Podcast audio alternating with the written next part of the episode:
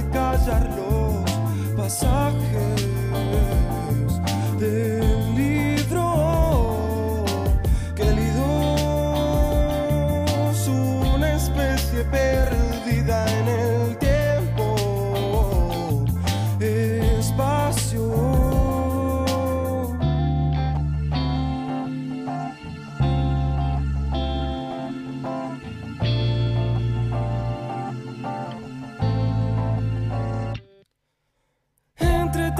gente cual lunares sobre el pelo se perdían despacio, murmurando las verdades que no se encontraban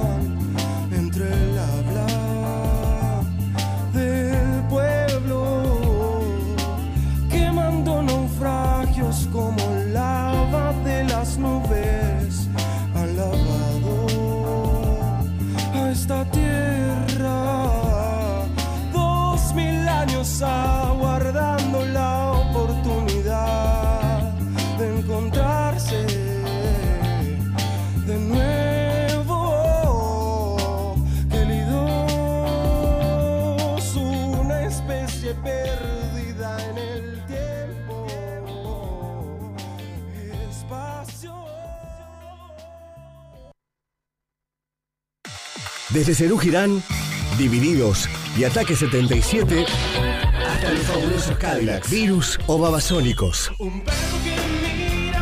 Rock, el gran eslabón, la música popular argentina, Mega. 98.1, puro rock nacional. Más Cerrajes incorpora en su atención número de WhatsApp 3794 060633. Anótalo 3794 060633. Más Cerrajes, aún de distancia. Más cerrajes, más seguridad. Un nuevo concepto en bares llegó a Corrientes. Morgan Open Bar. Festeja con nosotros cumpleaños, recibidas o una materia aprobada. Disfruta en vivo los eventos deportivos más importantes o simplemente pasa un buen momento con tus amigos. Morgan Open Bar. Gastronomía, cócteles, juegos y muy buena música. Sargento Cabral 1959. Hacé tu reserva al 3794 546580. Estamos en todas las redes sociales. Morgan Open Bar. Un nuevo concepto en bares. Desde Soda Estéreo a Miranda. Y desde Riff a Catupecu. Su influencia es tan masiva que nos llegó a todos. Mega 98.1. Puro rock nacional. Quiero seguir jugando a lo perdido. Yo quiero ser a la zurda más que diestro. Buen día, Gancho. Muy buen día, Cacho. Arrancando la 22 de lunes a viernes de 10 a 11 horas por FM Mega. Como siempre, con lo mejor de la música y la cultura popular. Y además con prensa corrientes, rompiendo con la desinformación y construyendo comunicación alternativa.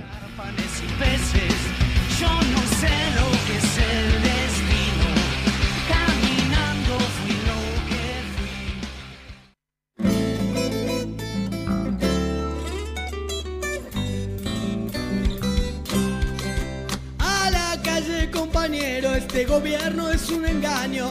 Dice va a ser para el pueblo y es para el que sepa comprarlo. A la calle cacerola, que aquí todo es de la usura. Que me ha hecho de Argentina un puro tacho de basura. A la calle la familia, con los pibes y con los viejos. Que si ganan, gano el rico, gano el hambre y el desprecio. A la calle y que se vayan, con la bronca y cacerola. Con la vieja y con los pibes, a la calle estamos en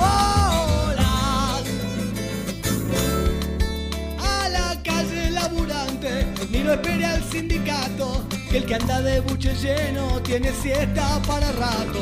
A la calle, a la asamblea, con el barrio y jubilado. Por boludo ahora estoy pobre y de estar pobre despertado. A la calle, la familia, con los pibes y con los viejos. Que si ganan, gano el rico, gano el hambre y el desprecio. A la calle y que se vayan, con la bronca y cacerola. Con la vieja y con los pibes, a la calle estamos en voz.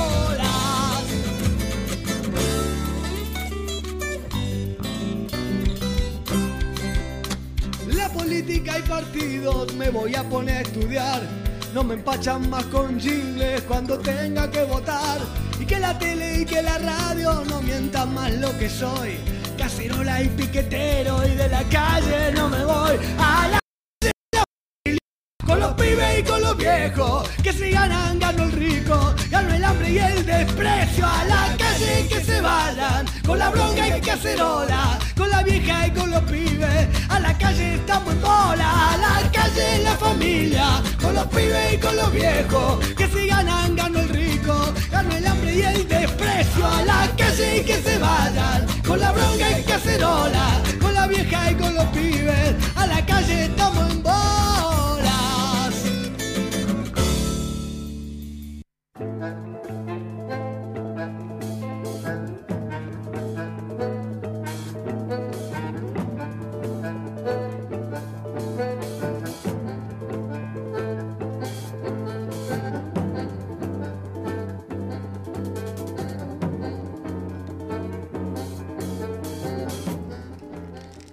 Muy buen día a toda la audiencia de FM Mega 98.1.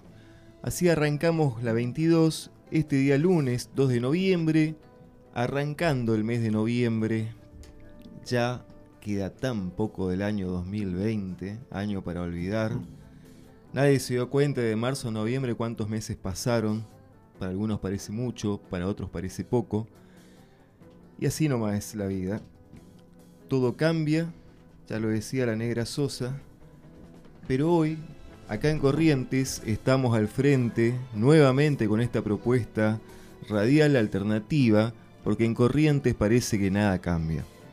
Seguimos profundizando los males que ha traído la pandemia de coronavirus y los males que han traído los malos gobiernos en Corrientes en todos estos años, en los cuales hay durante el fin de semana seis fallecidos en Corrientes por coronavirus, más infectados, también más descontrol en la noche, en los boliches y bares de amigos del poder, de los cuales también hemos visto, por ejemplo, en Arasá, gran cantidad de concurrencia, peleas, la policía intentando intervenir pero sin tocar, no sea que algún cheto se enoje y en otros lados demorados, detenidos, por ejemplo como se veía en la parte de Riachuelo, San Cosme, cómo las leyes se aplican para unos y se omiten para otros.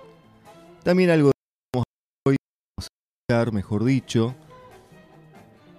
con un suceso previo al fin de semana con nuestro intendente Eduardo Tazzano, el cual, bueno, vamos a dejar que hablen, que hablen aquellos que estuvieron ahí e intentar que el público saque sus conclusiones. ¿Qué más podemos agregar? Y bueno, lo que agregaremos lo vamos a decir ya ingresando a nuestro tiempo de noticias.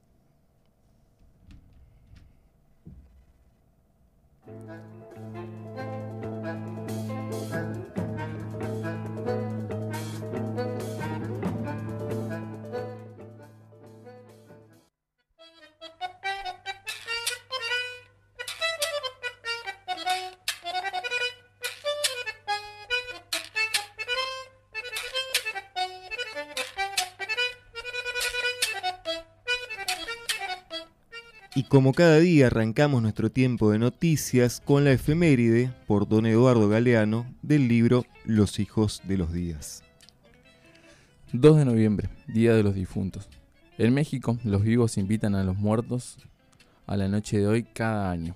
Y los muertos comen y beben y bailan y se ponen al día con los chismes y las novedades del vecindario. Pero al fin de la noche, cuando las campanas y las primeras luces del alba le dicen adiós, algunos muertos hacen los vivos y se esconden en las enramadas entre las tumbas del camposanto. Entonces la gente los corre escobazos. Ya vete de una vez, ya déjanos en paz. No queremos verte hasta el año que viene. Es que los difuntos son muy quedados. En Haití, una, una antigua tradición prohíbe llevar el ataúd en línea recta al cementerio. El cortejo lo conduce en zigzag y dando muchas vueltas, por aquí, por allá y otra vez por aquí, para despistar al difunto y que ya no puede encontrar el camino de regreso a casa. En Haití, como en todas las partes, los muertos son muchísimos más que los vivos. La minoría viviente se defiende como puede.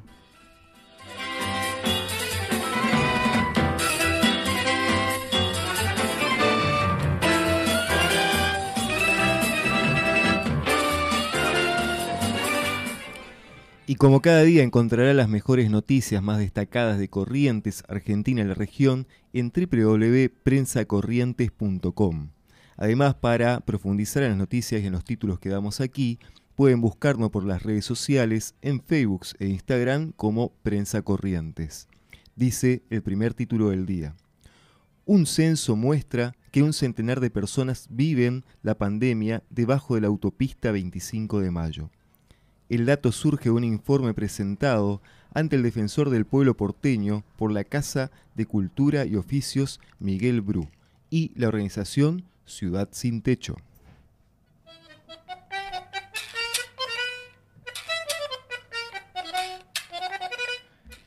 Realizan una caravana de autos y una bicicleteada contra la venta de los terrenos de Costa Salguero tuvo lugar en distintos puntos de la ciudad de Buenos Aires y buscó rechazar la ley que habilita la enajenación de terrenos públicos para construir edificios.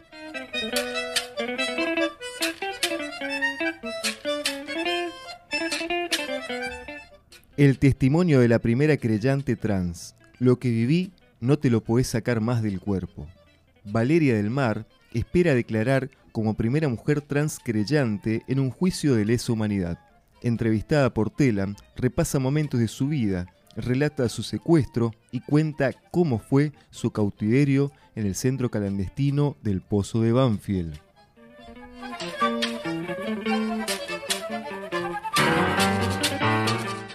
Ex guerrilleros de FARC se concentran para reclamar que se cumpla el acuerdo de paz. La manifestación, llamada Peregrinación por la Vida y por la Paz y bajo el lema somos firmantes de paz y no queremos más muertes, terminará con un acto en la plaza céntrica Bolívar de Bogotá.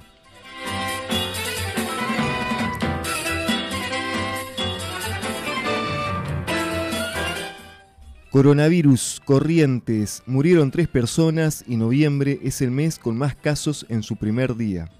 Salud Pública notificó ayer 56 positivos, un récord en cuanto a cantidad de la jornada inicial de un mes. Se confirmó el fallecimiento del paciente del hospital de campaña que estaba prófugo de la justicia.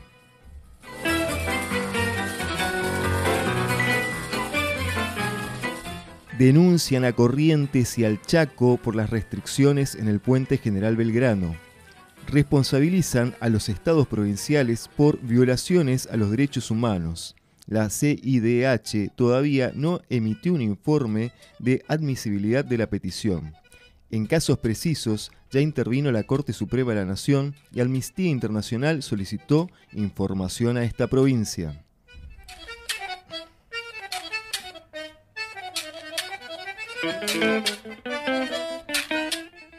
Peleas, amenazas y ocho bares clausurados en un agitado fin de semana en Corrientes. Cerraron el viernes cuatro locales nocturnos y el sábado otros tantos. En el barrio Cambacuá, un propietario amenazó de muerte al inspector municipal. Explicaron que las clausuras se dan luego de la reincidencia en las infracciones.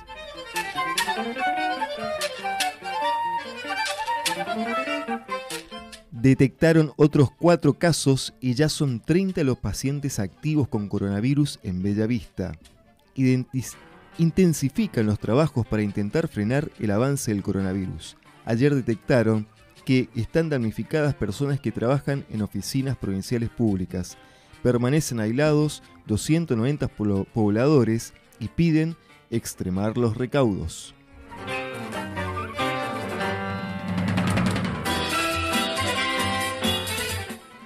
Acusado de abusar de su hijastra, murió por COVID en el hospital de campaña. Se trata de Darío Emanuel Aguirre, de 40 años. La justicia provincial le concedió una exhibición de prisión y en junio de 2019, durante la etapa final del juicio oral en su contra, se fugó antes de que se dictara una sentencia. Ayer falleció por coronavirus.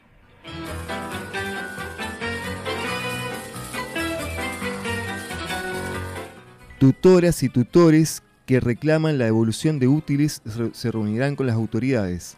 Las tutoras y tutores del Jardín de Infantes del Colegio San Benito, que habían reclamado por la no devolución de los útiles escolares que entregaron a principio del año, ahora fueron convocados a dialogar por parte de las autoridades del establecimiento.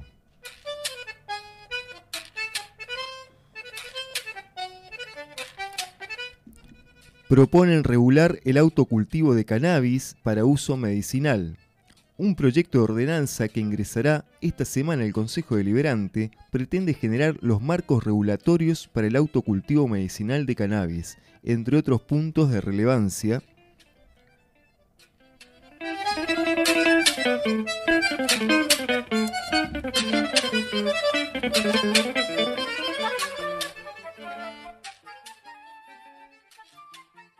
Te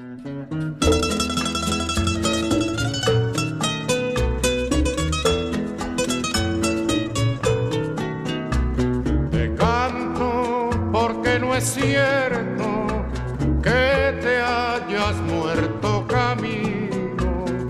Te canto porque estás vivo y no porque te hayas muerto.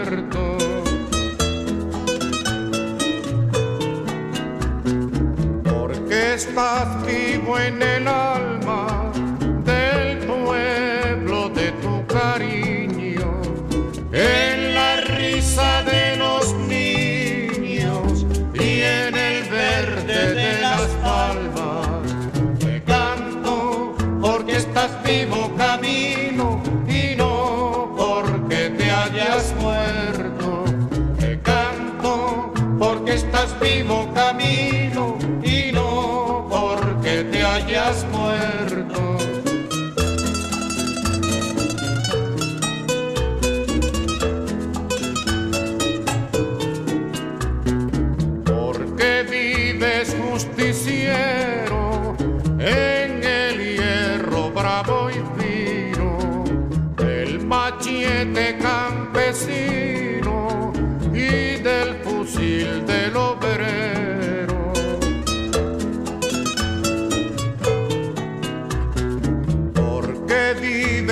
presencia en el pueblo que te escucha, porque estás vivo en la lucha y vivo en la independencia. Te canto porque estás vivo camino y no porque te hayas muerto. Te canto porque estás vivo camino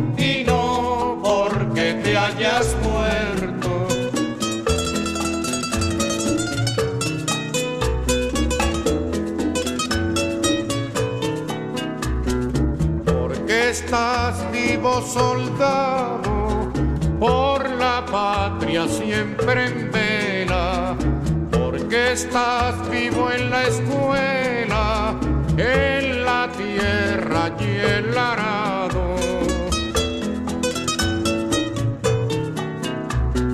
Vivo tu rostro de miel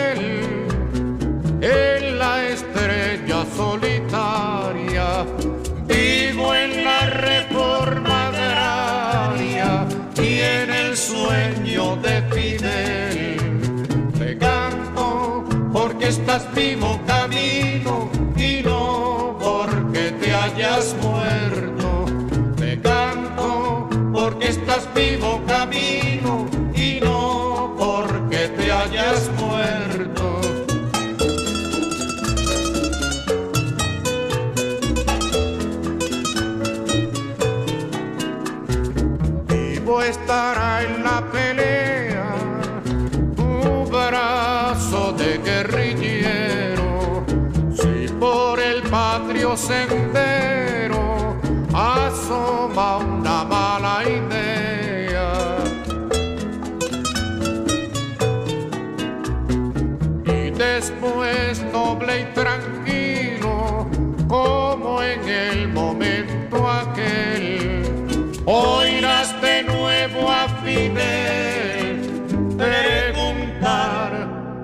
Hoy bien, Camilo.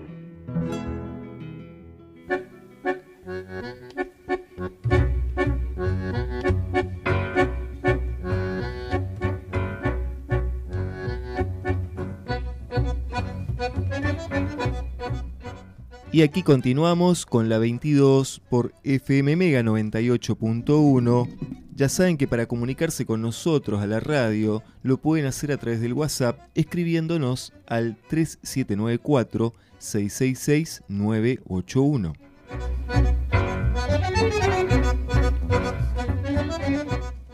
También sepan, como ya saben, que el compromiso de la Mega y la 22 es poder erradicar el flagelo de la violencia de género y contra la niñez. Por eso también siempre invitamos a aquellos que nos escriban al WhatsApp, también está habilitado para hacer denuncias de este tipo y de cualquier otro. Nuestras compañeras siempre están disponibles para asistirlas y acompañarlas a hacer justicia.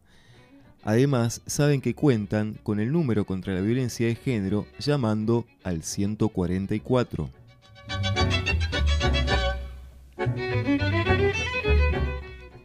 Y bueno, en este es el espacio editorial de Prensa Corrientes. Hoy eh, me acompaña en la mesa Carlitos Galán, nuestro productor general. Muy buen día, Carlos. Muy buen día, Juan Pablo, ¿cómo andás? Todo muy bien, así andamos por acá, todos los días bien.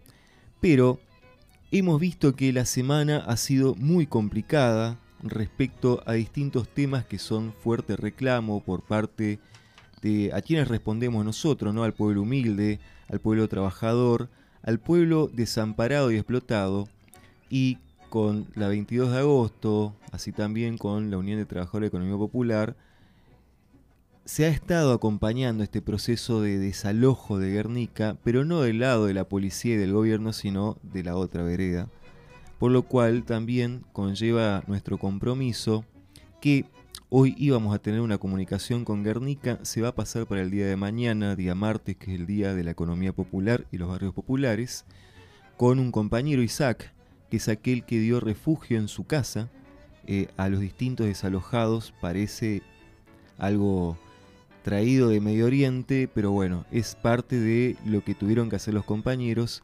Y bueno, vos nos traes una editorial especial hoy sobre este tema. Y sí, parece una editorial eh, que con, continúa lo que hablábamos la semana pasada con respecto a- al tratamiento mediático de, las cosas que están sucediendo. La editorial se llama Tierra y Dignidad. Ahí está lo que hablábamos que había detrás de los casos mediáticos de los campos oligarcas contra la militancia pasto- pastoral del pibe rebelde. Lo que estaba era el plan de reprimir al pueblo que solo quiere una vivienda digna. No quiere la migaja del Estado ni subsidios temporarios. Son millones de argentinos sin techo, pero el gobierno tibio los reprime y los compra sin solucionar la verdadera urgencia. Mientras algunos dirigentes referentes en este país van a jugar al estanciero con la justicia por unas tierras que tienen en otros lados y no usan para los proyectos Miles de argentinos comen plomo de verdad por defender la tierrita que le quieren robar los ojeros ambiciosos y otros solo quieren un 10 por 20 para hacer un rancho para la familia. Pero en el medio está el gobierno tibio y pragmático, que desea pagar la deuda injusta y corrupta, como ya lo hizo el visco demagogo, para poder cerrar el círculo de corrupción en este país. En síntesis, los poderes políticos y económicos se enriquecen con los negocios financiados por la banca internacional. Después, ¿quién paga la jodita? Sí, señor, nosotros, los crotos. Nuestros hijos sin buena educación ni buena salud. Y nadie va preso y nadie rinde cuenta. Eso hace este gobierno o que alguien, o que alguien me lo niegue. Nos llenamos la jeta puteando contra Macri, famoso ladrón, empresario explotador, hijo del poder, y sus negociados. Pero ahora hacemos que el pueblo pague las cuentas. Así cualquiera es progre, mi amigo. Hagan que el pueblo progrese, no los sectores privados. Pero volviendo al tema de las tierras, será muy difícil poder recuperar terrenos, terrenos robados al Estado o expropiar a los terratenientes que no pagan impuestos por esas tierras improductivas, colocarse los servicios básicos a precios accesibles para que nuestra gente pague con sudor su tierra y levante su techo. ¿Qué pasa? Si hacemos eso, propiciamos que la gente no dependa de la poli- politiquería implantada por los partidos tradicionales. Hasta el ladrón de Tato daba viviendas y las facturaba 10 veces. Pero ustedes ni para eso sirven. No a la represión en Guernica. En ninguna tierra que el pueblo demande para vivir. Pónganse de un lado. Son solo dos manos. Ah, me olvidaba, los responsables políticos Bernie Kisilov. Y más arriba. La verdad no se negocia.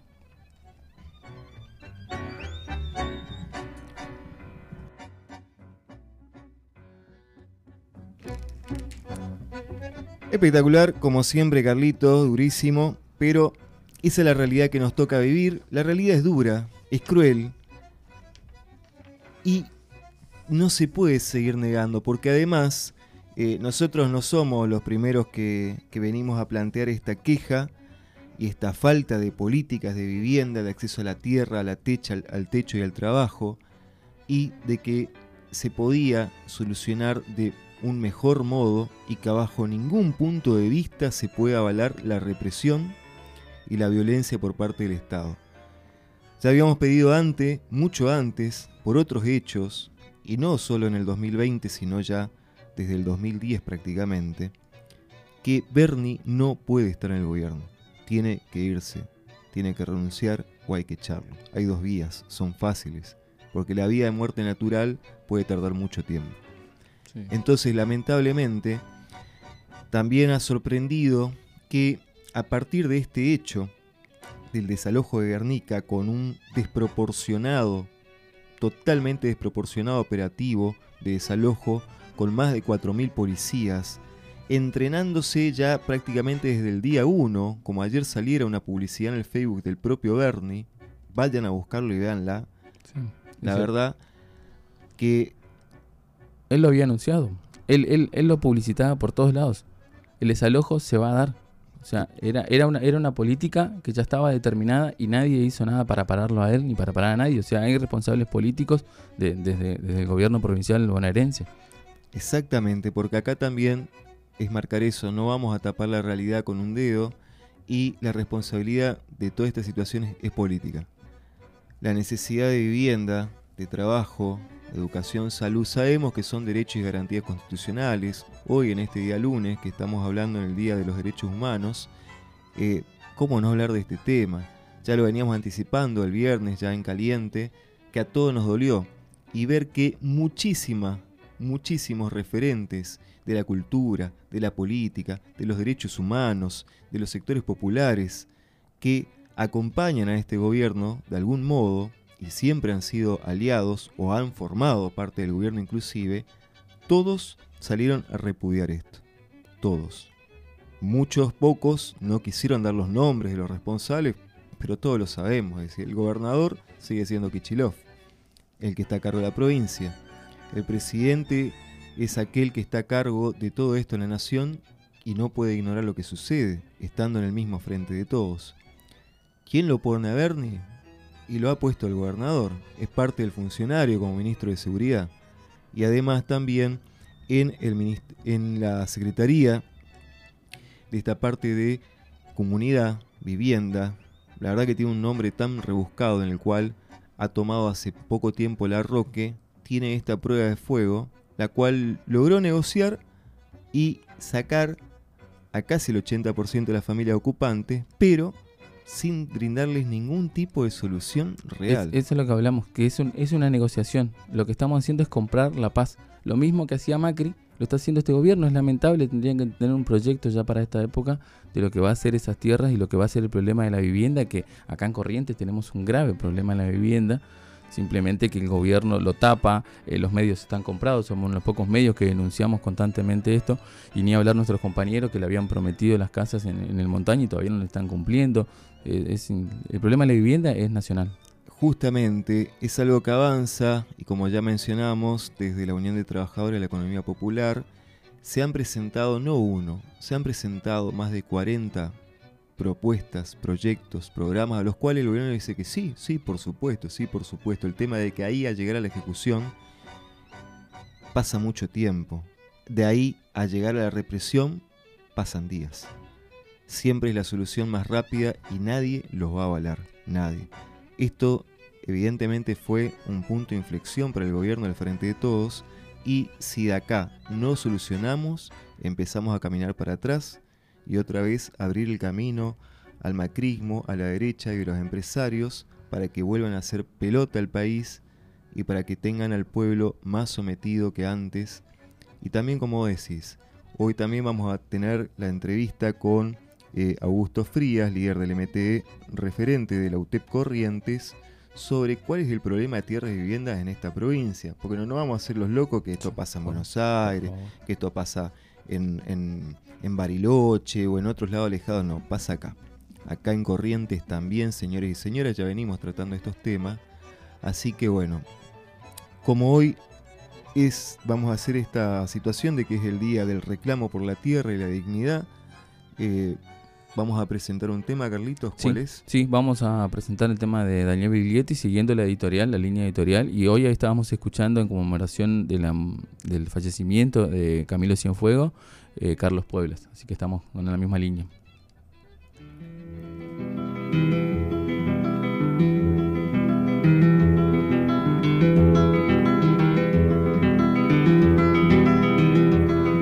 Yo pregunto a los presentes si no se han puesto a pensar que esta tierra es de nosotros y no del que tenga más.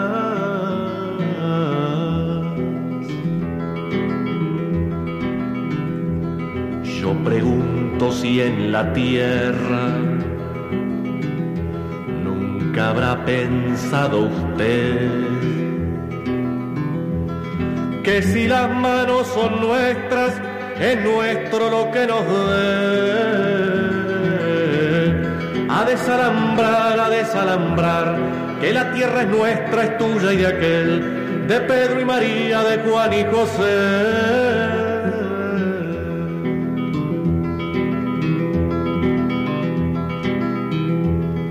si molesto con mi canto alguno que ande por ahí. Le aseguro que es un gringo o un dueño del Uruguay. A desalambrar, a desalambrar, que la tierra es nuestra, es tuya y de aquel, de Pedro y María, de Juan y José.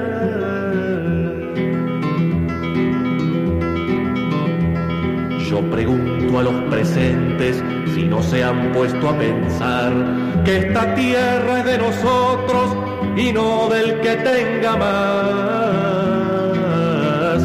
A desalambrar, a desalambrar, que la tierra es nuestra, es tuya y de aquel, de Pedro y María, de Juan y José. Que la tierra es nuestra, es tuya y de aquel, de Pedro y María, de Juan y José.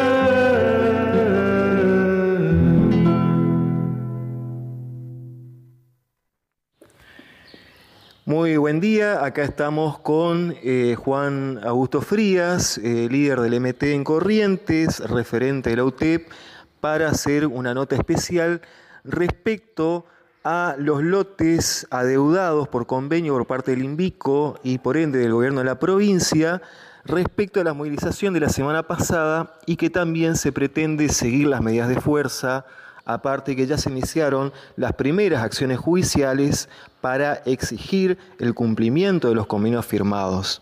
En este sentido, te vamos a consultar, eh, Augusto, qué medidas van a seguir desarrollando y a qué crees vos que se debe esta situación también por parte del gobierno de ignorarlos, de solo responder por vía de la policía y además de distintas eh, diferencias en las comunicaciones que hay con los medios de comunicación pretendiendo instalarlo como ocupas.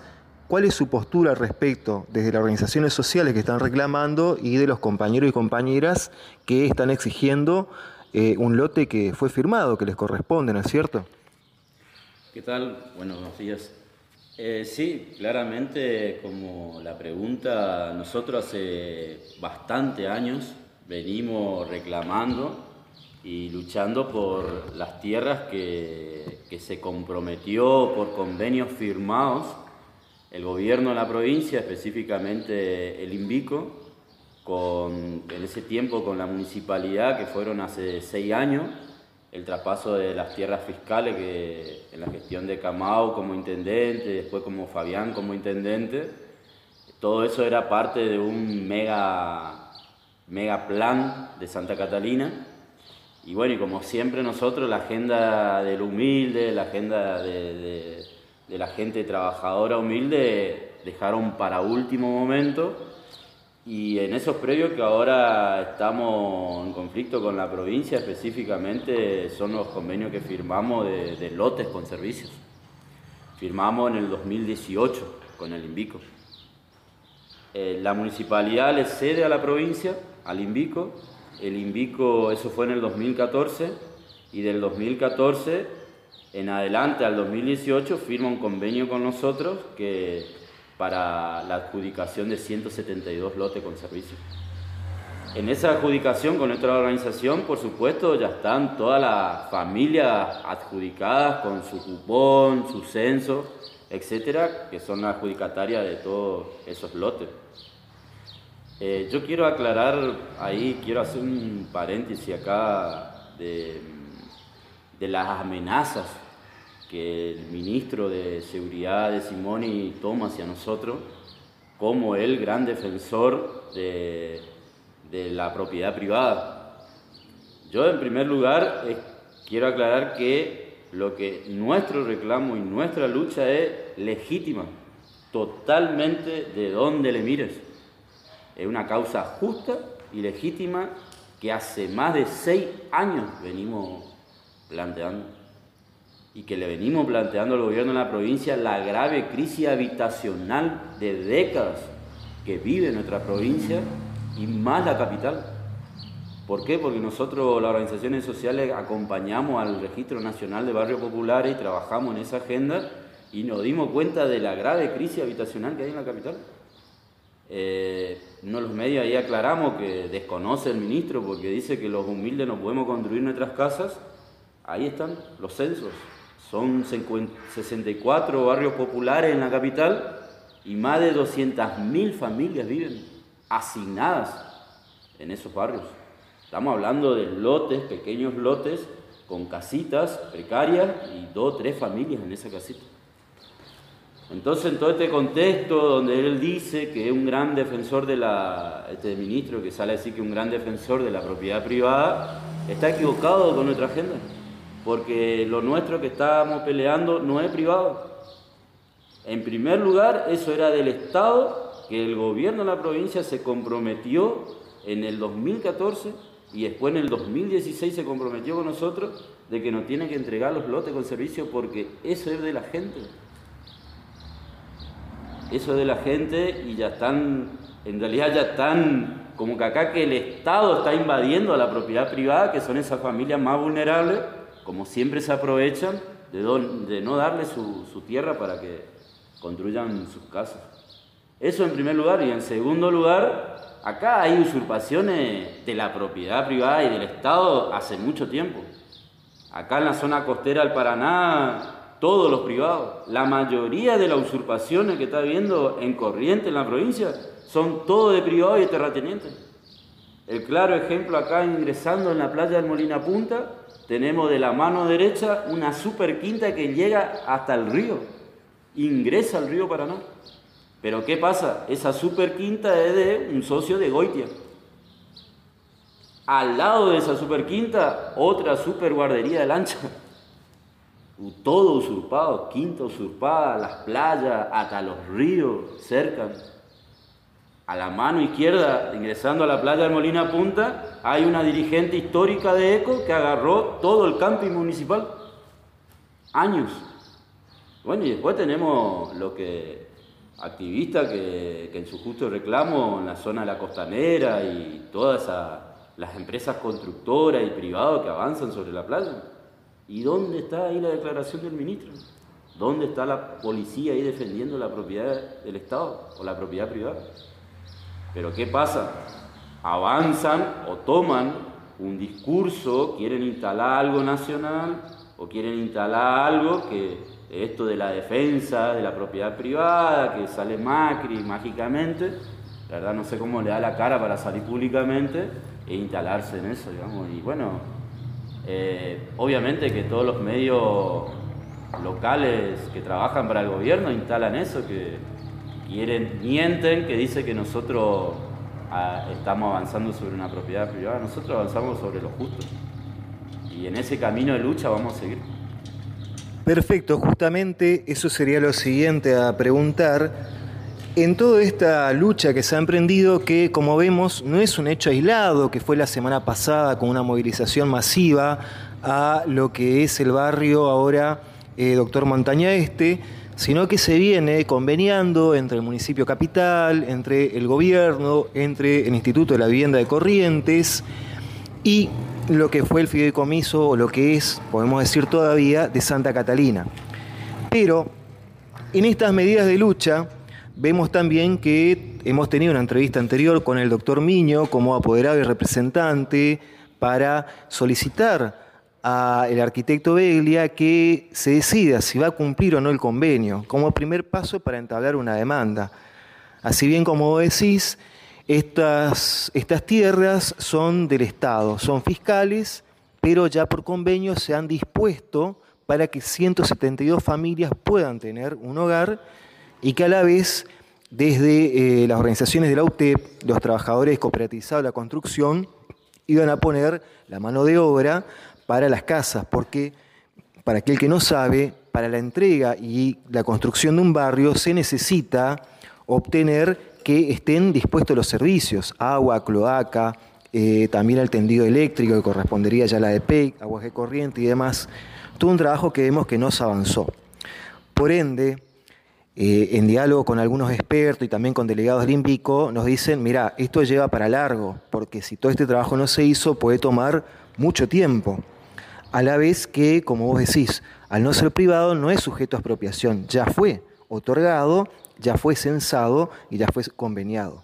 En este sentido, ¿qué otro tipo de medidas de lucha están dispuestos en esta eh, alerta permanente que mantienen eh, para poder eh, concretar sus objetivos? Más allá que es evidente que se observa que el gobierno no tiene ninguna intención de avanzar hacia el favor de consecución de los derechos de los más humildes. Sí, claramente en ese breve comentario, eh, después de tanto año, a esto yo quiero, quiero agregar que nosotros, bien lo decía, yo soy presidente de una cooperativa de, construcción y siempre estuvimos a disposición en trabajar en esta agenda de, de la integración de los barrios populares y en su mejora. Nosotros quedó demostrado de todas las obras que hicimos acá en la capital, como en Molina Punta, que instalamos torres con agua, familias vulneradas que no, podían, no tenían acceso al agua. Eh, estamos haciendo vereda en Virgen de los Olores, recuperamos predios. Eh, en esa agenda nosotros demostramos socialmente y demostramos al gobierno que hacemos las cosas. Y hacemos las cosas con muy poquito de lo que ellos manejan. ¿Por qué quiero hacer esta introducción? Porque siempre, en todo estos años, el discurso del gobierno de Beglia, el interventor del INVICO, del gobernador en sus últimas expresiones, diferentes funcionarios, siempre fue no hay recursos, que estamos mal, que estamos en crisis.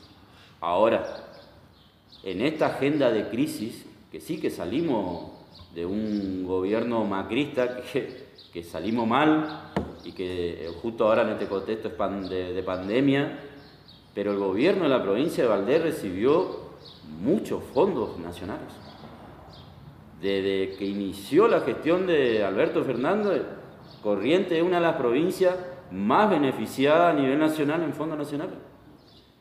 Y es la segunda más pobre del país. Entonces, si ellos priorizan, o sea, esto es una decisión política, nada más. El gobernador tiene que decir, el mismo interventor me dijo, Augusto, nosotros no tenemos decisión política. Entonces tiene que, alguien tiene que decidir o el ministro Poli de Obras Públicas o el gobernador Valdés.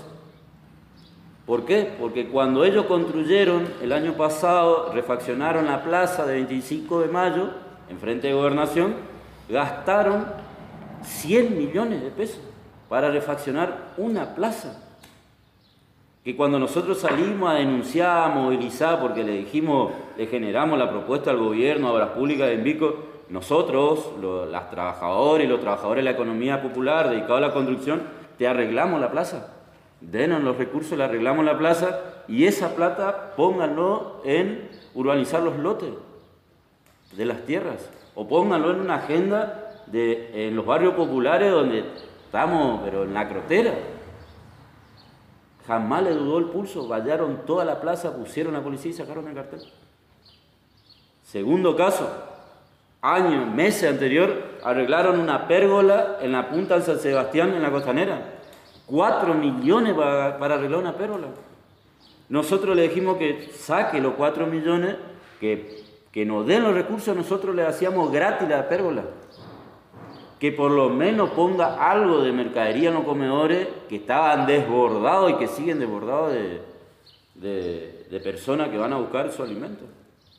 O de herramientas que siempre planteamos. O sea, en esto nosotros las organizaciones sociales siempre fuimos estigmatizados de estos son unos vagos, vienen a pedir, todos los los- los operadores mediáticos de Valdés que queremos todo arriba, jamás tenemos ahí en el- y presentado en todos los ministerios nota y proyecto de trabajo. Siempre las organizaciones sociales tuvimos esa altura. Están por arreglar una chimenea, ahora nos dicen a nosotros que no hay recursos para arreglar el tema de los lotes, porque los lotes, quiero aclarar esto, que nosotros le dijimos que nos den los materiales, que ellos pongan los técnicos, sus arquitectos y los materiales y nosotros urbanizamos, nosotros construimos. Los programas de empleo vamos a centralizar en los previos para una vez de todas, con la decisión de las organizaciones sociales que conformamos la UTEP, las trabajadoras y los trabajadores informales, nosotros definir esa agenda con trabajo. Pero no hay decisión política, no hay interés. Están por arreglar una chimenea que le está por salir 10 millones de pesos arreglar una chimenea en el medio de uno de los barrios más humildes de la capital. Entonces, ¿qué quiere decir? Que al gobierno, al gobernador, no es que estamos en crisis, o sea, la plata que entra la llevan a otro lugar. No, no tiene interés en la agenda social. Y esa es la que vamos a seguir luchando.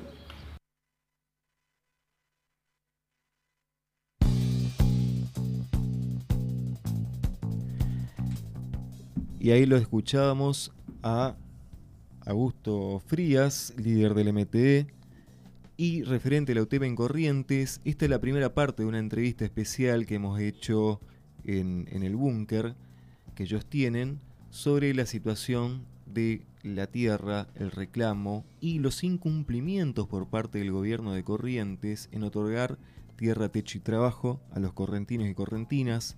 Mañana escucharemos la segunda parte que es aún más interesante. Muy agradecidos a Augusto por esta entrevista exclusiva. Y también ahora vamos a escuchar un tema para ir poniendo a tonos de qué va a ir pasando en Corriente la Argentina. Se viene el estallido.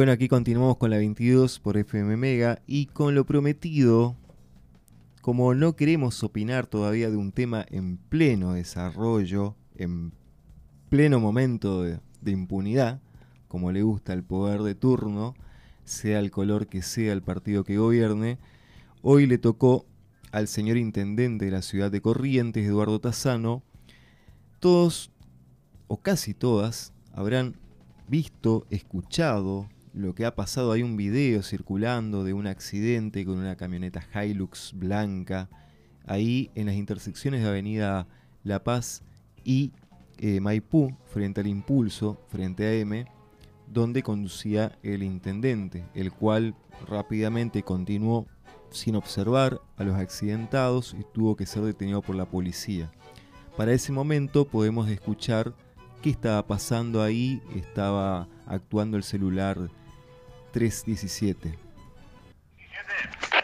Sí, no, sé, la persona lastimada o alguien porque el intendente acá ya está ya alteradito.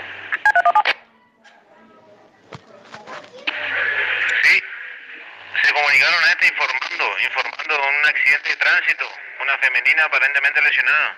Por eso se dio aviso a los móviles. Inmediatamente eh, pasaron datos del vehículo, sería una camioneta de color blanca Hilux con las descripciones que se te pasó. Bueno, Cochele, aguardamos algún oficial, algún jefe de turno, neta. Pues,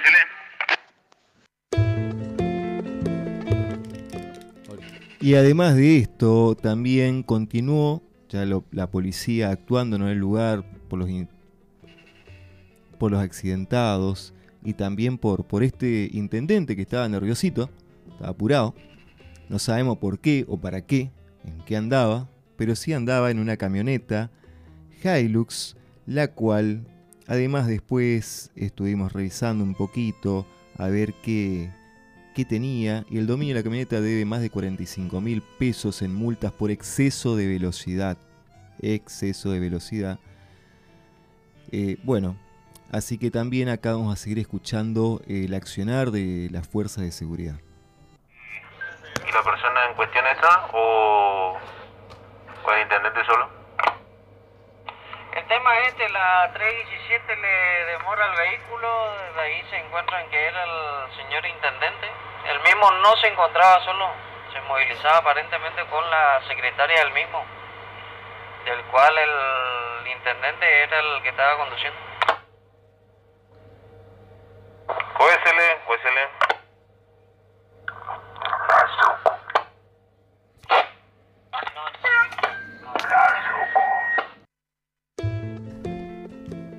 Bueno, y así estábamos escuchando que, qué pasaba con el QSL. Bueno, aquel que no conoce el, que no conoce el código Q, es tipo entendido, confirmado, y del QTR, que era para continuar las comunicaciones. Después no tenemos más audios, evidentemente.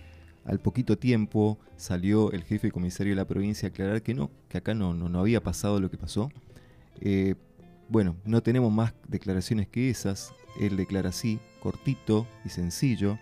Pero esta Toyota Hilux blanca patente NAN 213, aparte de multas, según la filmación, es la que estaba en el lugar y es la que provocó el accidente. Y podemos escuchar a uno de los testigos presenciales también.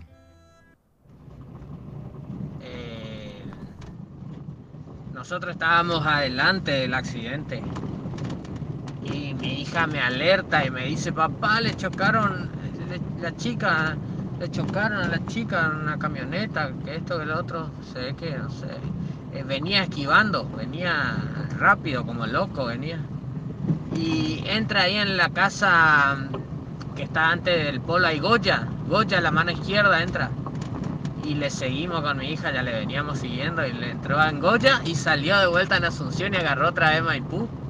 Y se fue y pasó la terminal y ahí ya le alcanzaron los móviles, porque este acc- accidente fue ahí frente a Impulso, ahí por Teniente Iván y, Mai- y Maipú. ¿Y quién debe ser? Decíamos con mi hija, qué irresponsable, Dios mío, el intendente. Dios mío, está a la deriva. Si hace eso y dispara, imagínate. A ver qué le hacen. A ver qué, qué le cae, ¿no? ¿Qué le van a hacer? A ver qué le hacen, a ver quién se Her- anima a caerle al intendente. Hermosa conclusión. Dios mío. Hermosa Así conclusión. estamos. Estamos bien. Y después por las redes sociales que activaron mucho por este, por este tiempo, por este momento. eh, esto sucedió el día viernes entre las 20 20, 30 horas, para aclararle, que ya tiene todo el fin de semana, tuvieron los medios de comunicación pautados para intentar mentir y decir que lo que pasó no pasó, que las imágenes no muestran lo que muestran y que los testigos no testifican lo que vieron. Pero bueno, por suerte tenemos estos audios, gracias al periodismo independiente en Corrientes, y para sacar las propias conclusiones, ya que ni siquiera el Litoral, el Época, Sudamericana, el ET7, Corrientes y tantos otros medios alcahuetes pautados se pusieron de acuerdo en qué pasó o no pasó, hasta llegado el día domingo, y bueno, y donde el Inter aclaró que no, que no pasaba nada. Después también hablaban, ya las malas lenguas, de que no era la secretaria, que era una señorita que lo acompañaba, que, que no se fugó, que no vio lo que pasó y que empezó a entrar barrio por barrio, calle por calle, intentando despistar no sé a quién, la policía a la que le seguía, eso está muy claro. Eh, también aclarar no solo que es el intendente y que tiene en su teléfono toda la posibilidad de llamar a tránsito, ambulancias, dar más ayuda más que nadie y encima que es médico, es médico clínico. Pero bueno, ahí está el accionar del intendente. La impunidad del poder. Vamos a decir que pasó esto. Estamos hablando de hechos y estamos hablando de situaciones. ¿Es médico? Es médico. ¿Es intendente? Es intendente. ¿Provocó un accidente? Sin lugar a dudas. ¿Hubo lesionados? Por supuesto. ¿Siguió de largo sin importarle o sin verlo, según él? También. La policía lo detuvo porque evidentemente se estaba yendo del lugar. Fumando, abandona a la persona. Entonces, también tenemos a Laura Vargas, que es alguien de las lesionados que iba en la moto, porque toca una moto el manubrio y esa moto choca contra una bicicleta y todos quedan desparramados en la calle. Y que aquellos que conducen moto, auto en la ciudad de Corrientes, no hay nada peor que una Hilux. Zigzagueando, avanzando rápido por la derecha, como lo vimos al intendente, por la izquierda, por la izquierda, rápido y se avanza, señor intendente, y provocando este accidente. Pero bueno, como es un tema en desarrollo, vamos a dejar que siga impune hasta que alguien se anime, como dijo este testigo. Muchas gracias, así acabamos por hoy y nos veremos mañana día martes con más de la 22 por FM Mega.